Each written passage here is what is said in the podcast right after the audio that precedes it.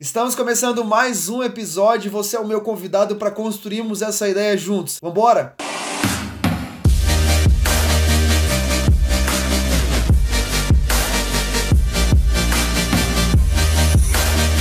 Verso 4, agora na parte B, capítulo 11 de Hebreus, o texto diz: Pela fé foi reconhecido como justo. E o que, que será que isso significa e traz entendimento para nós? Então preste atenção, duas palavras vão ganhar sentido aqui no texto. Nós já percebemos em outras ocasiões a palavra marturion, que traz a ideia de um testemunho, ou seja, marturion é a validação de um fato, mas também um selo de aprovação.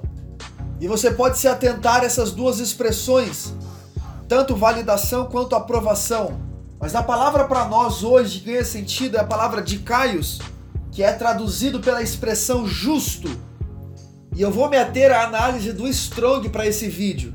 Segundo Strong, justo é aquele que obedece às leis de Deus ou aquele que guarda os mandamentos. E eu quero que você se atenha a essas duas expressões aqui: aquele que obedece e aquele que guarda. Eu trago também a expressão de dois textos importantes para nossa análise. Gênesis capítulo 2 e Salmos 119, 11. Em Gênesis capítulo 22 vai ser comprovada a obediência de Abraão antes mesmo da consumação das suas ações. O anjo aparece para ele e diz: Abraão, seu coração foi validado, não precisa fazer mal ao menino. E a Bíblia vai dizer que o crer do coração de Abraão vai ser lhe imputado como justiça.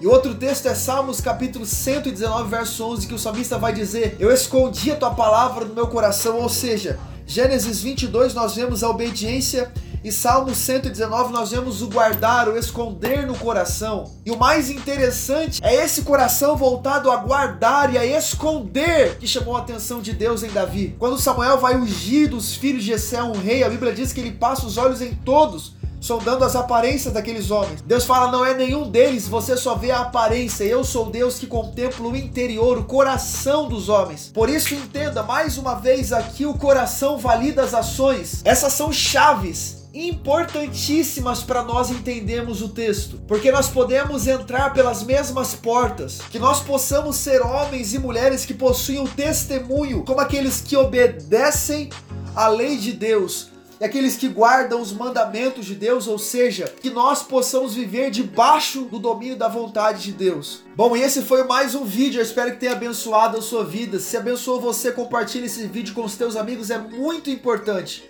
Se inscreva também nas nossas redes sociais para não perder nenhum episódio dos 3 minutos que podem transformar a sua vida.